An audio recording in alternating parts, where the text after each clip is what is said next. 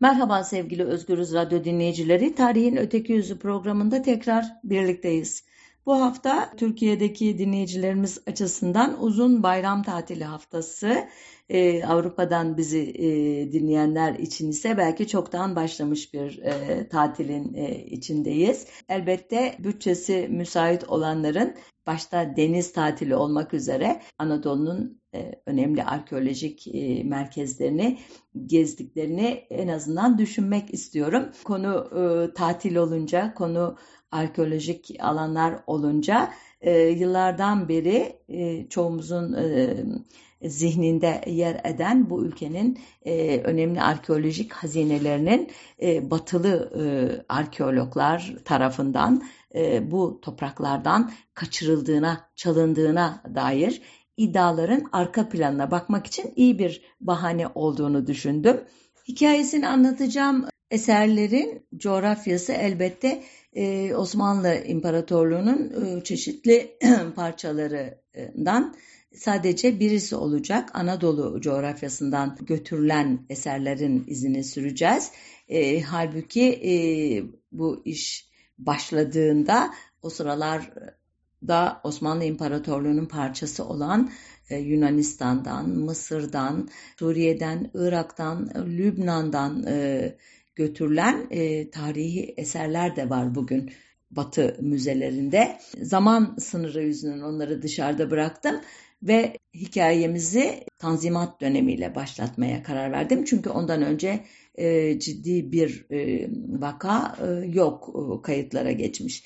E, İkinci Mahmut döneminin son yılında yani 1838'de İngiliz arkeoloğu Sir Charles Fellows e, İzmir'e e, geliyor ve Güneybatı Anadolu'ya doğru bir seyahate başlıyor. Fellows e, bu seyahati sırasında M.Ö. 300 e, yıllarında kurulmuş bazı kentlerin kalıntılarını buluyor ki bunlar Santos, Tulos, Mira, Olimpos gibi şehirler ve böylece o tarihe kadar batılı seyyahlar tarafından da bilinmeyen Likya uygarlıklarını bir anlamda keşfediyor. E, bu gezilerin bilimsel sonuçlarını e, yayımladıktan sonra British Museum yöneticileri ki Fellow'u e, finanse eden kurum British Museum 1753'te kurulmuş arkeolojinin gelişmesinde çok önemli bir rol oynamış kurumlardan biri. Osmanlı İmparatorluğu ile Britanya arasında iyi ilişkilerin mimarı olan Başbakan Palmerston'dan Osmanlı padişahına müracaat edip Likya'da bulunan lahitlerin bir kısmını e, kendilerine vermesini istiyorlar. Onu e, rica etmesini söylüyorlar kendisine. E, Palmerston iletiyor bu dileği fakat e, Osmanlı Devleti'nin yetkilileri başta padişah elbette buna on, olur vermiyor önce. Fakat 1839 yılı sonlarına doğru Fellows Likya'ya ikinci gelişinde kazılardan sonra bu sefer bireysel olarak başvuruyor saraya ve nihayet 1841'de e, padişahtan gereken izin çıkıyor. E, 1842-1844 arasında bugün arkeolojiye yakın olanların çok iyi e, ad, tanıdığı, adlarını bildiği en azından Harpiler Anıtı, Nereitler Anıtı ve Aslanlı Mezar olarak bilinen eserleri British Museum'a taşıyor. E, 1844'te dördüncü gelişinde de 27 e, mermer lahti e, İngiltere'ye e, götürüyor. Bütün bunlar dediğim gibi padişahın fermanı ile oluyor. Yani bir çalma, kaçırma söz konusu değil. En azından bu eserler için. Elbette Fellows ve arkadaşları buldukları yükte hafif, pahada ağır paraları, işte takıları veya daha küçük irili ufaklı objeleri sandıklarına, valizlerine, gemideki kameralarına koyup, koyup götürmüş olabilirler. Ama nitekim e, Batı müzelerinde e, bu saydığım türden pek çok e, değerli eser var. Bunların böyle gitmiş olduğu tahmin edilebilir ama o dönemki Osmanlı e, zihniyeti e, zaten e, hem bu eserlere kayıtsızlıkla bakıyor. Hatta hepiniz şeyi bilmezsiniz belki bugün e, gezdiğimiz pek çok arkeolojik e, bölgenin e, zamanında ne halde olduğunu, çoğu toprak altında üzerlerinde tepecikler oluşmuş, ormanlar oluşmuş, hiçbir e, izi görülmeyen sit alanlarından söz ediyoruz. Bunlar kazılıp ortaya çıkarıldıktan sonra bir değer ifade etmeye başlıyor. E, hasbel kadar ayakta kalmış olanların da zaten çağlar içerisinde taşları sökülmüş işte çeşitli binaların, evlerin, e, camilerin yapımında kullanılmış. Hatta maalesef üzülerek gördüğümüz gibi helal taşı olarak yapılmış antik döneme dair çok değerli parçaları çeşitli yerlerde görmüşsünüzdür ya da gazetelerde okumuşsunuzdur. Bu dönemde Osmanlı algısı ne bunları yerinde koruma, ne envanterini çıkarma ne de müzeye taşıma şeklinde tezahür ediyor. Bu açıdan yurt dışına götürme bir anlamda koruma işlevini de görüyor. İlerliyoruz. 1854 yılında İzmir'in Halkapınar semtinde kurulan bir kağıt fabrikasının yol düzenleme çalışmaları sırasında bir e, Müslüman e, köylünün tarlasında 3 adet mezar sandukası yani lahit bulunuyor ve bu e, bunun haberi saraya gitmeden İzmir'deki Prusya konsolosunun kulağına gidiyor. Konsolos sandukaları tarla sahibinden 500 kuruşa satın alıyor. Bu sefer e, yetkililer e, fark ediyorlar olayı ve konsolos sonunda Prusya kralının kendisine böyle emir verdiğini belirtince İzmir valisi tarafından merkeze rapor ediliyor konu. Merkezden gelen yazı özetin özeti şöyle e, duyduk böyle bir alışveriş olduğunu evet eski eserlerin devlete ait olması gerekir ama tarif edilen sandukaların pek de kıymetli bir şey olmadığını anlıyoruz. Bunlar Romalılar eva ilinde yani onların döneminde veya Yunanlılar zamanda yapılmış e, değersiz şeyler olmalı. Bunun için de bu satışın e, bozulmasına gerek yoktur diyor ve böylece Prusya konsolosu önce davranarak satın alma işlemini bir de padişah katında meşrulaştırıyor. Bir başka olay 1856-1857'de İngiliz elçisi Strafford Canning'in dönemin padişahı Abdülmecit'ten bir fermanla izin alarak Bodrum'da Charles e, T. Newton adlı arkeoloğa kazı izni çıkartması ve bu izin sonunda antik dönemin ünlü kavramı dünyanın yedi harikası e, diye anılan o söylencenin bir e, unsuru olduğuna inanılan M.Ö. 35 yılında yaşamış Halikarnassos satrapı Mozeleus'un anıt mezarının e, tabanı e, keşfediliyor. Taban depremlerle kaymış e, İngilizler onu orijinal yerine e, e, taşıdıktan sonra kazıya devam ediyorlar. E, bulunan kabartmaları, e, Mozeleus ve Artemisia'nın heykellerini, dört atlı arabanın parçalarını ve bunlara ek olarak e, Knidos'un devasa aslanını, Didima yolundaki heykelleri ve İstanbul'daki bronz Delphi yılanını bizim e, burmalı sütun, özür dilerim yılanlı sütun dediğim sütunun bir parçasını yine e, sarayın e, sultanın izniyle British Museum'a götürüyorlar. Bu 1856 yılında Sultanahmet Meydanı'ndaki dikili taş ve burmalı sütunun etrafının molozlardan temizlendiği ve e, etraflarına demir parmaklık yaptırıldığını Ceride-i Havadis gazetesinde okuyoruz. Anlaşılan bu temizlik sırasında ortaya çıkan e, parçaları İngilizlere hediye etmekte beis görmemiş e, dönemin e, sultanı. İngilizler e, bundan aldıkları cesaretle bu sefer gözlerini Efes e, bölgesine dikiyorlar. John T. Wood adlı kişi Efes'te kazı yapmak amacıyla destek ve ödenek sağlanması için British Museum'la anlaşıyor. E, Woods'un hedefi de Woods değil özür dilerim. Wood'un hedefi de e, dünyanın yedi harikasından biri sayılan Artemis e, tapınağını bulmak. İngiliz kraliçesi de araya giriyor ve Abdülaziz'den izin alınıyor ve Wood 5 Nisan 1863 tarihinde Efes'te kazılar yapmaya başlıyor. Bu konunun Meclisi Mebusan yok o tarihte Meclisi Mahsusa'da görüşüldüğünü biliyoruz. E, bundan taşların değersizliğinden e, falan söz ediyor e, işte mebuslar. Yani çok önemsemiyorlar kazı sonuçlarını ama değerli eser varsa bunların İstanbul'a gönderilmesini de söylüyorlar. Aralarında buna dair konuşmalar da yapıyorlar. İşte bir de müze kurulup bu müzede sergilensin diyorlar. Bu atmosfer içerisinde Wood tekrar izin istiyor. Ee, bu sefer 7 Temmuz'da aynı yılın yenileniyor. Ee, yapılan kazılar sonucu bulunan eserler önce Ayaslu istasyonunda biriktiriliyor. Buradan vagonlara yüklenip İzmir limanına ulaştırılıyor ve İngiliz e, savaş gemisi ile e, British Museum'a götürülüyor. Bu da izinli yapılmış. Bu da e, padişahın e, fermanıyla e, mümkün olmuş bir taşıma işlemi. Nitekim zaten e, İngilizler de e, eşsiz eserlerden bir iki parçasını İstanbul'a e, gönderiyorlar. E, ardından e, 1872-73 yılları arasında Riot ve Thomas adlı iki İngiliz yine Didima'da çalışacaklar. O sırada çıkarılan bazı parçalar yine izinle ülke dışına götürülecek.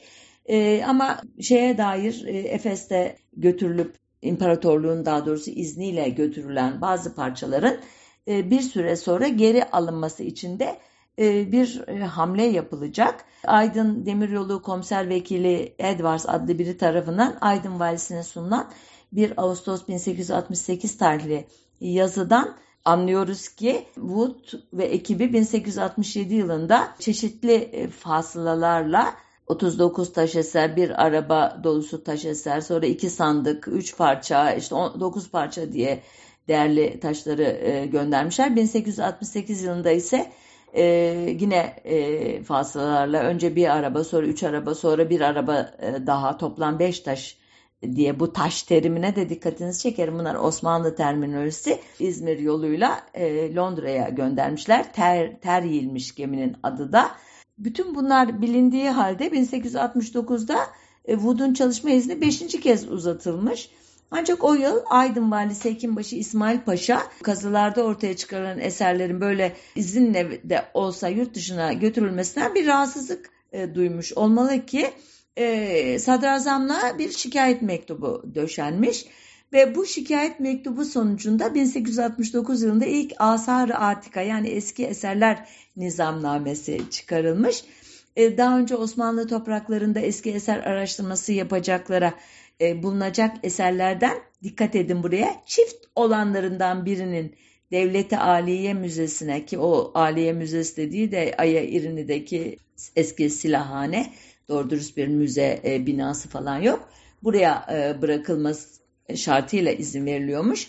E, nizamname ile yer üstündekiler toprak sahibinin olacak, yer altından çıkarılanlar önce devlete teklif edilecekmiş. Sikkeler bundan hariç tutulacakmış. Yani sikkeleri götürmek serbest. Ben biraz önce hani e, ceplerine atmışlardır falan dediğimde e, bunlar da e, bir nevi izinle gitmiş oluyor. Ama esasen dikkat edin dedim ya buraya bir eserin çift çıkması ne demek yani?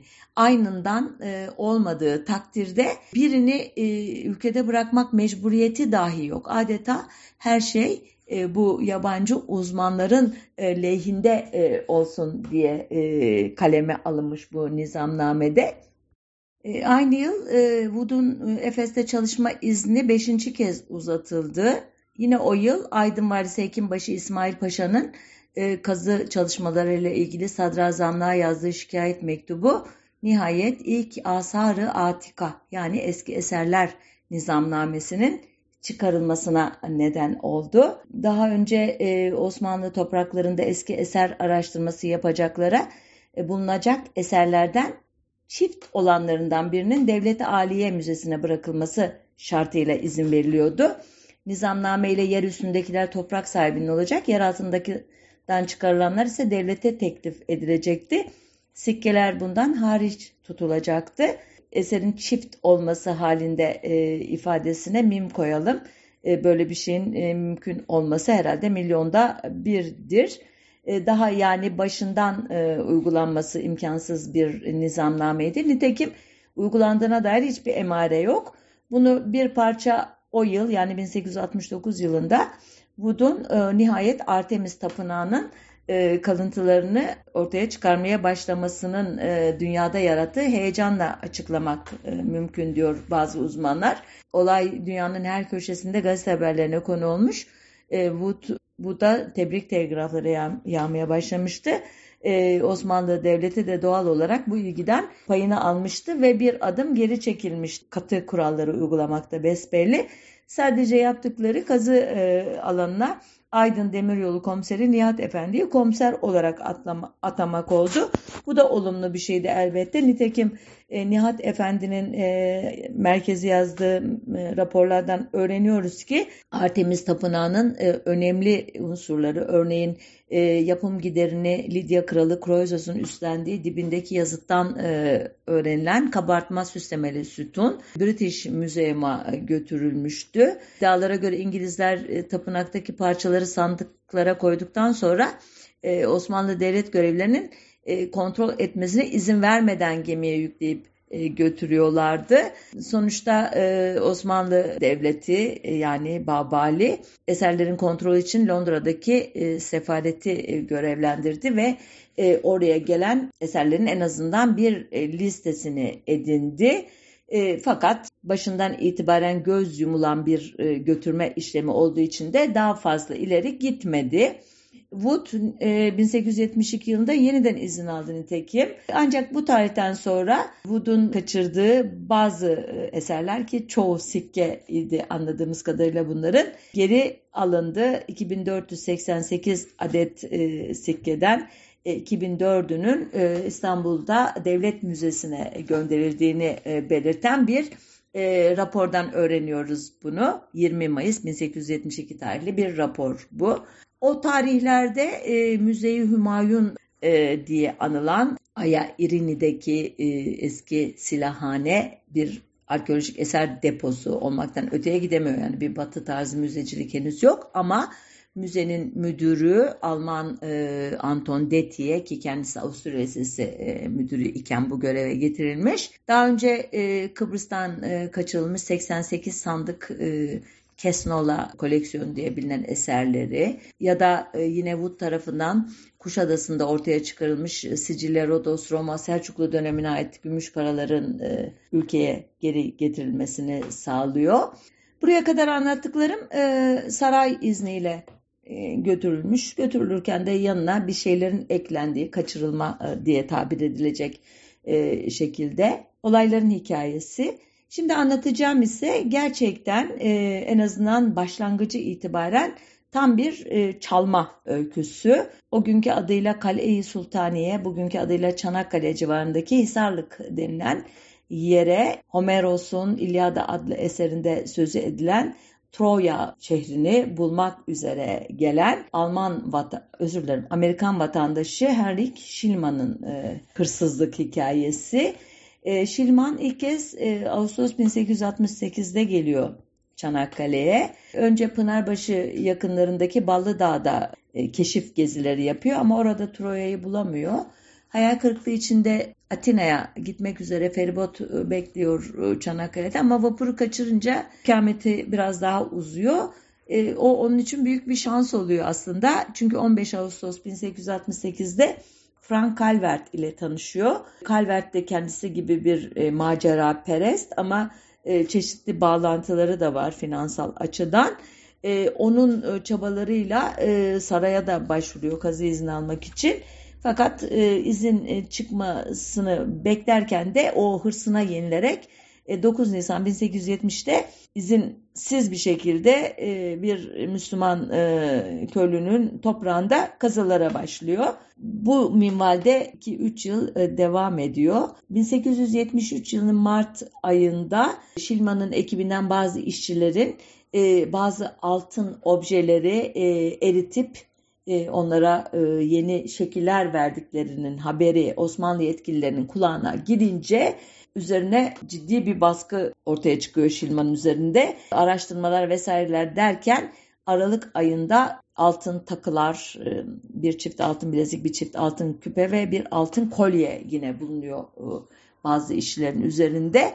Bunlar İstanbul'a gönderiliyor. Bugün hala İstanbul Arkeoloji Müzesi'nde işçi hazineleri adıyla sergilenen eserler e, diyor e, konunun uzmanları. Bu arada Şilman kurtarmayı kurtuluyor bu e, denetimden öyle diyeyim size. Kazılara devam ediyor. Bulduğu bazı parçaları e, Nisan 1873'te kayınpederi e, Yunan George Castromano'nun yardımıyla e, Siros adası üzerinden Atina'ya kaçırıyor.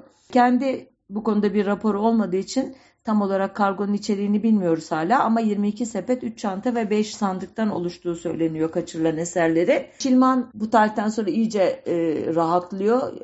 Allgemeine Zeitung gazetesinin 24 Mayıs 1873 tarihli nüshasında e, çıkan mülakatına göre Hisarlık'ta artık kazı yapmayacağını söylüyor. Sonra sonsuza kadar bu defteri kapattım diyor. Ancak işin tadını almış bir kere gizlice kazılara devam ediyor Besmele ki bir hafta sonra en büyük keşfini yapacak. E, bugün e, 9 katmandan oluşuyor Troya antik e, ne diyelim sit alanı ama o sırada hepsi ortaya çıkmamıştı e, en eski ikinci katmanda. Priam'ın ya da Priamos'un hazinesi diye adlandırdığı önemli bir e, buluntuya ulaştığını iddia ediyor. Kendi ifadesine göre 8831 altın, gümüş, bakır, bronz, elektrumdan oluşan eser var bu hazineyi oluşturan. Bu eserlerin Calvert'in yardımıyla yine e, Yunanistan'a kaçırıldığını e, biliyoruz. Kendisi eserlerle birlikte gitmiyor muhtemelen e, arada bir bağlantı kurulmasını önlemek için 20 gün kadar Çanakkale'de kalıyor. O sırada sahte imzalı raporlar, e, tarihli özür dilerim, raporlar hazırlıyor. E, ve Almanya'daki yayıncısı Brockhaus'a gönderiyor bu raporları. E, Çanakkale'den muhtemelen 18-19 Haziran'da ayrılıyor ve hazinesini de ancak bu tarihten sonra e, incelemeye başlıyor kendisi de. Nihayet 5 Ağustos 1873'te Osburger Allgemeine Zeitung'da e, kazı ile ilgili e, raporu basıldığında Şilman e, Avrupa'da büyük bir üne ka- kavuşuyor.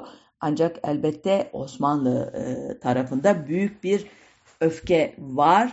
Çünkü e, bu e, yapılan ne 1869 öncesi uygulamaya ne 1869 nizamnamesine uygun tamamen bir e, hırsızlık e, şekline dönüşmüş. O dönem bu tür işlerle ilgilenen Marif Nezareti e, İzzettin Efendi adlı bir bürokratı görevlendiriyor e, konuyu takip için.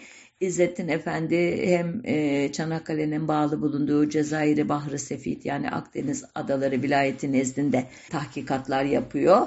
E, ve nihayet e, İstanbul'a verdiği raporda Şilman'ın üç parti halinde eserleri kaçırdığını tespit ettiğini bildiriyor. E, ayrıca son gidişinde kendi cebinde ailesinin üyelerinin ceplerinde giden küçük parçalardan da haberdar anlaşılan. Sonuçta Osmanlı Devleti ilk kez e, konuyu ciddi bir şekilde kovuşturmaya karar veriyor. Atina'da Şilman aleyhine bir dava açıyor. Talebi Osmanlı tarafının e, geleneğe uygun olarak hazinenin yarısını geri vermesi ve e, kaçırdığı için de tümünü 1 milyon frank tazminat ödemesi. E, mahkeme başlangıçta Şilman'ın evine haciz koyuyor, e, eşyaları, e, bankadaki parası, tahvilleri falan hepsi e, e, icralık oluyor ama dava e, sürüncemeye bırakılıyor bir anlamda da bu tarihten sonra. E, Şilman e, Yunanistan'daki çevrelerinin de etkisiyle karşı teklif olarak 10 bin frank tazminat e, ödemeyi öneriyor.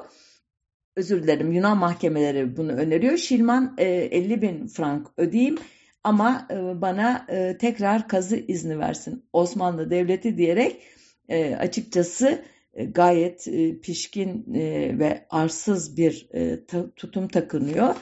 Ama ilginçtir Osmanlı tarafı bu e, teklifi kabul ediyor. 50 bin frank karşılığında e, davadan çekiliyor ve daha da vahimi Şilman'a 1878-1879 yıllarında e, kazı izni veriyor. E, Şilman'da bugün 9 ayrı dönemden oluştuğunu bildiğimiz Troya'nın 7 ayrı e, dönemini, katını keşfeden kazılarını e, yapıyor. 1882 yılında bir kazı daha yapıyor ve en son kazısını 1890'da yapıp o yıl vefat ediyor. Şimdi buraya kadar anlattığım olaylar arasında sadece bunun hırsızlık, çalma diye nitelenebileceğini söylemiştim ama e, uyarmıştım da galiba. Sonu e, bu e, hırsızlığın e, meşrulaştırılması anlamına gelen e, önemli bir geri e, adım atmayla bitti. Yani e, Şilman'a 50 bin franga bu e, müthiş hazineyi satmış e, oldu Osmanlı tarafı. Ancak e, herhalde bu Şilman olayından da ders alınmış ki 1874 e, yılında bir tüzük çıkardı Osmanlı tarafı. Buna göre bulunan eserlerin 1 bölü 3'ü devletin, 1 bölü 3'ü toprak sahibinin, 1 bölü 3'ü de kazıyı yapanın olacaktı.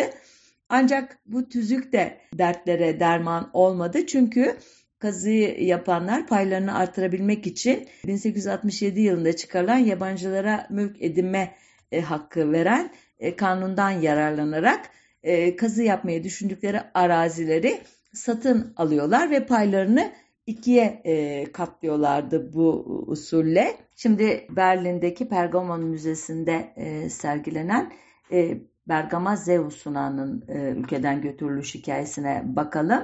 Hikayemiz aslında 1865 yılında başlıyor. Bergama Dikili arasındaki demir yolu yapımını üstlenen Alman Markische Demiryolu şirketinde mühendis olarak çalışan Karl Hüman işçilerin bazı mermer blokları e, kireç ocaklarına taşıyarak erittiklerini görünce ortada bir e, yanlışlık olduğunu fark ediyor ve Keçeci Fuat Paşa'dan kazı izni istiyor. Ancak bu izin e, hemen çıkmıyor. Yine de 1870 yılında yapılan bazı yazışmalara bakılırsa Osmanlı Devleti'nin e, göz yumması ile Bergama'da Hüman kazılara başlamış e, bu yazışmalarda Alman imparatoru teşekkür ediyor çünkü padişaha. Hatta e, daha önce e, Berlin'e gönderilmiş olan Hermat Afrodit e, heykelinin İstanbul'a iadesi, e, bunun karşılığında Bergama filizlerinin alçı kalıbının alınarak Berlin'e gönderilmesi gibi konular da yazışma konusu olmuş. 1874 yılında Alman hükümeti Doktor Herzfeld'i e, kazı için e, İstanbul'a göndermek istiyor ama Osmanlı Devleti buna e, kazı arazisinin e, devlet malı olduğunu söyleyerek önce izin vermiyor. Fakat ardından çıkarılacak eserlerin Bergama'dan Dikili Limanı'na oradan da İzmir Limanı'na ve oradan da elbette e, çok uzun bir yolculukla e, Almanya'ya götürülmesine olanak sağlayacak 27 kilometrelik Bergama Dikili yolunun inşasına başlanmış. Nitekim e, bu hat e, sayesinde biraz önce adını andığım Zeus altarı ya da Zeus sunağı ki M.Ö. 165 e, yılları civarında e, dikilmiş İyon tarzı muhteşem bir yapı. E, hem heykelleri hem kabartmaları, frizleri itibariyle bir e, e, dünya harikası gerçekten. Berlin'deki unsurların büyüklüğünü görünce mesela 112 metre uzunluğunda frizler var. Bunların gizlice, saklıca işte Osmanlı devlet yetkililerinin haberi olmadan taşınmış olması zaten imkansız. Yani bugün bunlar çalındı diyenlerin bu basit mantık sorusunu dahi sormamaları bana ilginç geliyor gerçekten. Nitekim ilk sevkiyat 462 kasa ile yapılmış ardından dev frizler kesilerek son derece ne diyelim e, sağlam e, ambalajlara konarak Almanya'ya götürülmüş. 1878'de e, ilk kazı izni, resmi kazı izni için ruhsat süresi dolmak üzereyken diğer üçte birlik hisseyi de alabilmek için Alman hükümeti 20 bin frank teklif etmiş Osmanlı Devleti'ne. Son derece komik e, paralar elbette bunlar. Neyse ki Osmanlı Devleti de bunun e, çok düşük olduğunu kabul ederek reddetmiş başlangıçta. Ancak Almanya 2. E, Abdülhamit'in tahta çıkmasıyla birlikte biliyorsunuz Osmanlı Devleti nezdinde Kaiser 2. Wilhelm aracılığıyla çok özel ilişkiler geliştirmek üzere e, bir e, devlet stratejisi sergiliyor e, ve bunun sonucunda da Kaiser II. Wilhelm üç kez Osmanlı ülkesine gelecek. Bunlardan ikisi Abdülhamit döneminde olacak.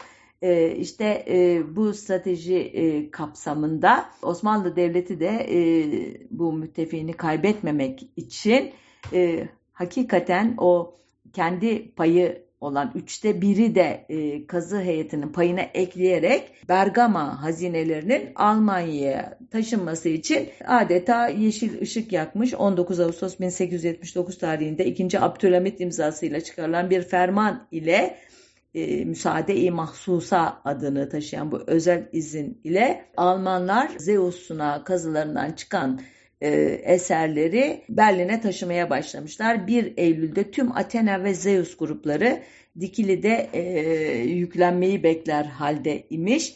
Human'ın e, anlattıklarına göre aralıklarla 6 Eylül 1879 ile 3 Haziran 1880 arasında Dikili limanına yanaşan Lorelei adlı gemiye e, Zeus sınağının yanı sıra Trajan tapınağından parçalar, e, işte Augusteum ve Gymnasium'u çevreleyen e, her türlü eser e, yüklenerek Bergama adeta Berlin'e e, taşınmış. Buna e, rağmen e, ikinci kez kazı izni verilmiş 1880 Haziran'ında.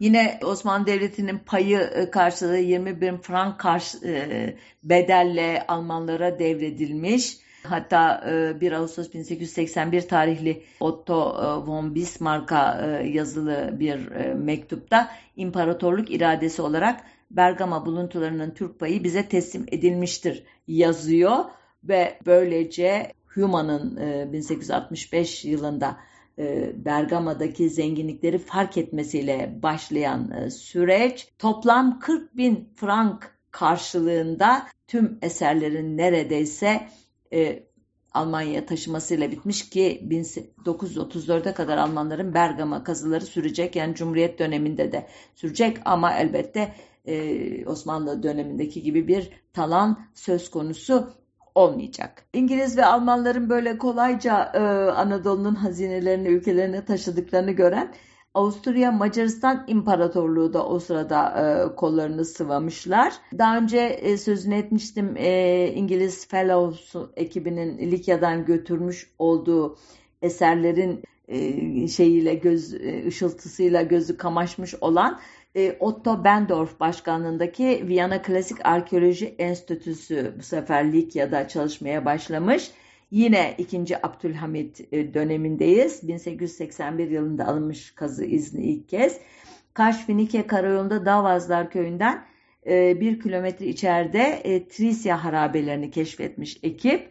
E, burası da aynen e, Likya'nın diğer bölgelerindeki gibi özgün e, mezar mimarisi ile e, dikkati çekiyormuş. Avusturya ekibi bunlar içinden en çok 211 metre uzunluğundaki e, kireç taşı bir friz kuşağıyla bezenmiş mezar anıtı ile ilgilenmiş. Friz üzerinde İlyada ve Odiseya'dan alıntılan sahneler yanı sıra yerel kahramanlık hikayelerine dair canlı anlatımlar yer alıyormuş. Trisa Herayonu adıyla anılan bu anıt mezara ait 156 adet kabartmalı blok 866 metre yükseklikteki yerleşim kodundan gemilere yüklenmek üzere müthiş düzenekler e, kurularak e, taşınmış. Taşınma sırasında anıtın e, kapısı e, düşürülüp kırılmış, daha sonra onarılmış Uzattım. 1882 yılında bu anıt topluluğu Viyana'ya götürülmüş. Kalan parçalar da 1884'te taşınmış. Nihayet 1894'te 12 kabartmalı blon e, mulajları e, bu sefer e, Oxford Ashmelon Müzesi uzmanlarınca alınmış ve e, neyse ki e, aslı bu topraklarda kalmış kopyaları o müzeye gitmiş.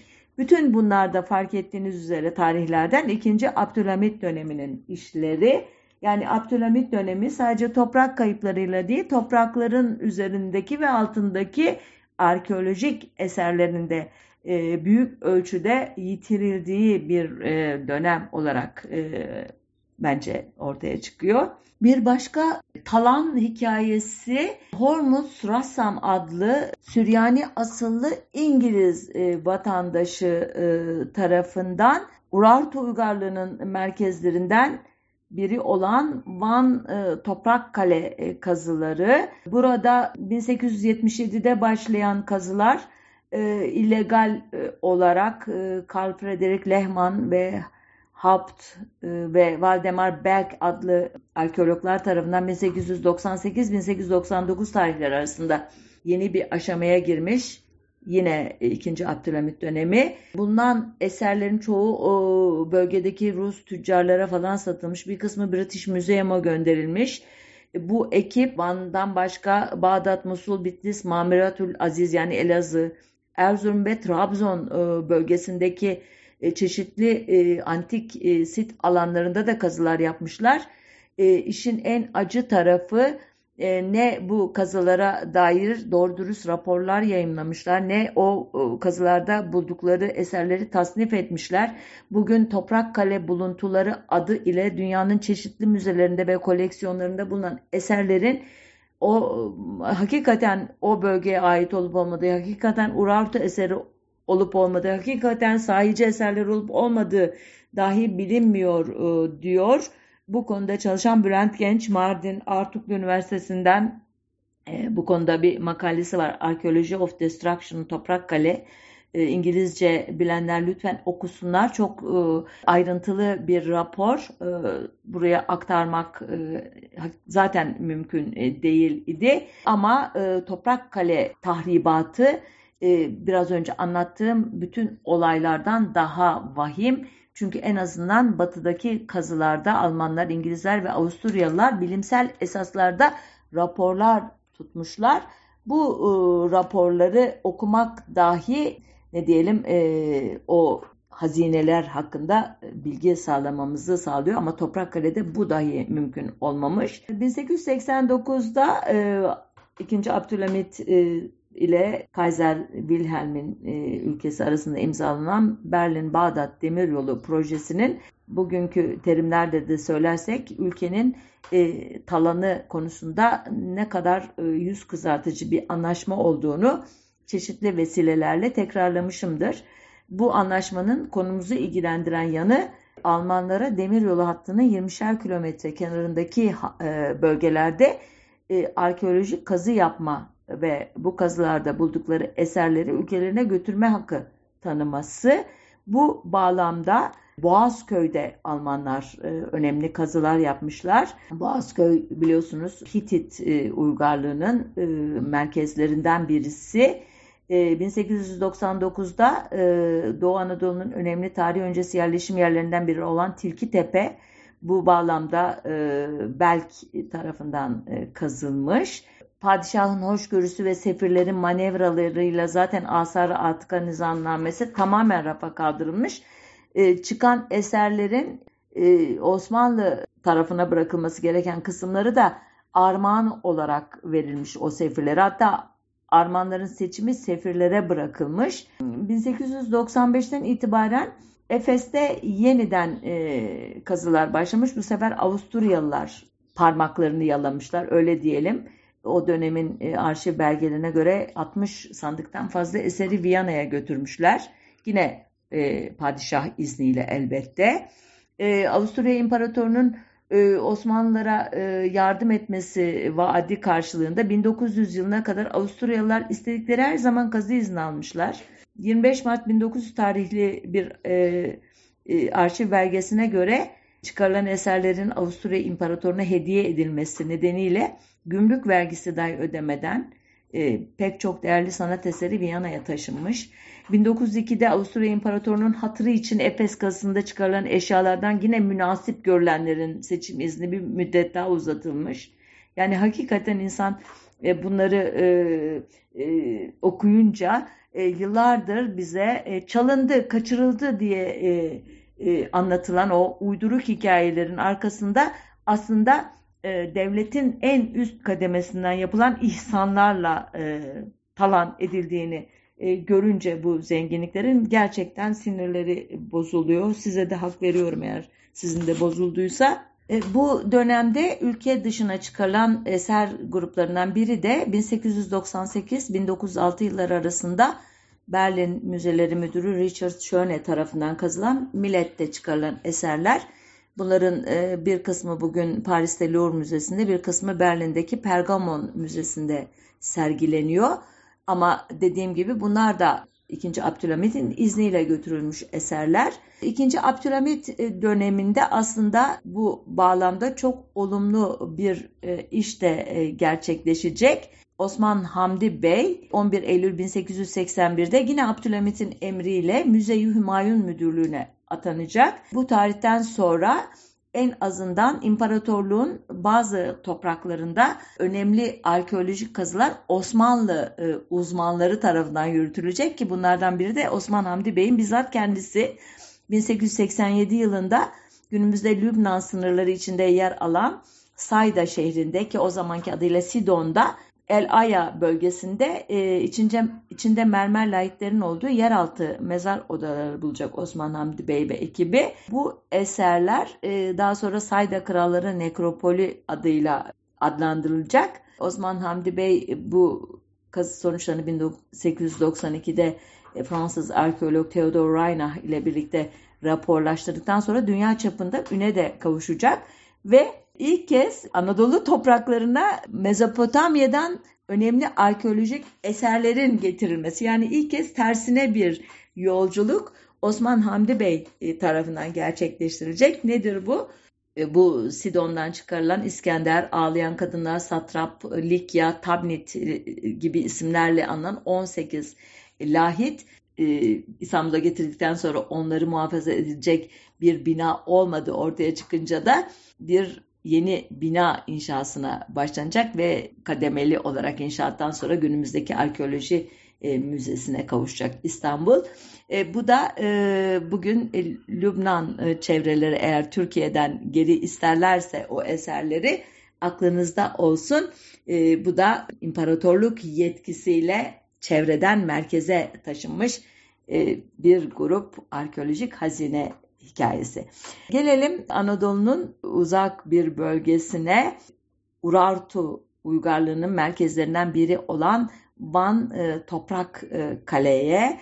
Burada 1877 yılında Hormuz Turassam adlı Süryani asıllı bir İngiliz e, vatandaşının başlattığı kazılar çeşitli ellerde 1898-1899'a kadar e, çoğu illegal, e, çoğu bilimsel e, usullere uygun olmayacak şekilde sürdürülmüş ve Mardun Artuklu Üniversitesi'nden Bülent Genç'in e, Archaeology of Destruction Toprakkale adlı makalesinden öğrendiğime göre e, Toprakkale e, buluntuları e, adeta e, talan edilmiş bu arkeolog e, kılıklı hırsızlar tarafından. Öyle diyeyim bu terimi rahatlıkla kullanabileceğimi düşündüm hikayenin bütününü okuyunca.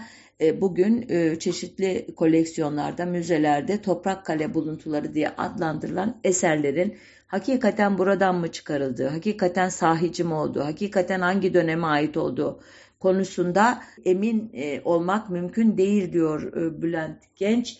E, tek tek arşiv belgeleriyle bu ekibin yaptığı kazıları dökümünü yapmış. İngilizce biliyorsanız lütfen internetten bulup okuyun. Bu dönemin bir başka talanı 1889 yılında Almanya ile Osmanlı İmparatorluğu arasında imzalanan bir anlaşma ile başlatılan Berlin-Bağdat Demiryolu projesi e, bu projenin öyle e, maddeleri var ki hakikaten günümüz terimleriyle söylersek ülkenin zenginliklerinin e, devlet eliyle, e, Cumhurbaşkanı eliyle tırnak içinde o dönemin Cumhurbaşkanı Sultan eliyle Batılılara peşkeş çekilmesi, Batılılar demeyelim artık buna Almanlar diyelim doğrudan. Çünkü bu anlaşma ile demiryolu e, hattının 20'şer kilometre kenarındaki bölgelerde Almanlara arkeolojik kazılar yapma hakkı tanınıyor. Boğazköy ki 1834'te ilk kez Texier adlı Fransız e, şarkiyatçı, arkeolog, işte sanat tarihçisi tarafından keşfedilmiş bir yer. Bu bölgede e, Almanlar e, kazılar yaptıktan sonra o çıkardıkları önemli eserleri de ülkelerine taşıyorlar. Tilki Tepe denilen yerde Belk adlı bir arkeolog tarafından kazılar yapılıyor. Yine padişahın sonsuz hoşgörüsü ve sefirlerin manevralarıyla e, mevcut Asar-ı Atika nizamnamesi adeta rafa kaldırılıyor. Çıkarılan eserlerin bir bölümü e, armağan olarak veriliyor o işte Alman şeyine, Kaiser'ine veya kazı heyetinin e, başkanına ya da sefirlere hatta e, sefirlerin e, kendilerine armağan edilmesini istedikleri eserleri seçmelerine dahi izin veriliyor. Bu dönemde 2. Abdülhamit e, 1895'ten itibaren Efes'te e, kazı yapma hakkını Avusturyalılara hediye ediyor ve çıkarılan eserlerden 60 sandıktan fazla e, miktar Viyana'ya götürülüyor yine sultan izniyle. E, Avusturyalılarla 1900 yılına kadar çeşitli anlaşmalar yapılıyor bu kazı izinleri konusunda.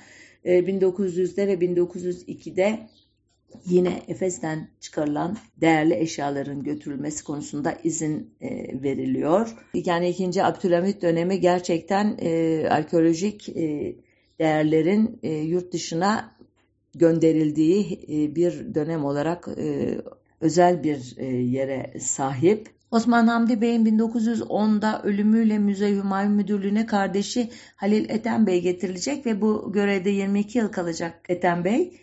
E, bu tarihten sonra artık büyük ölçekli kaçırma, bağışlama gibi şeyler olmayacak. Ne mutlu ki. Burada e, programı bağlamamız gerekiyor. Süremiz e, bitiyor. E, evet, e, yabancı seyyahlar e, bu toprakların altındakileri bu ülkenin halklarından ve yöneticilerinden çok daha fazla merak etmişler.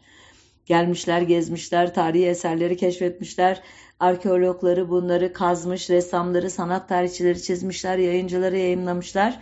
Onlar sayesinde bugün arkeolojik hazinelerimiz hakkında çok geniş bilgiye sahibiz. Bugün Anadolu'da gezme fırsatı bulduğunuz pek çok öğren yeri bu e, Alman, İngiliz, Fransız, e, Avusturyalı, Amerikalı arkeologların e, çabalarıyla ortaya çıkarılmış.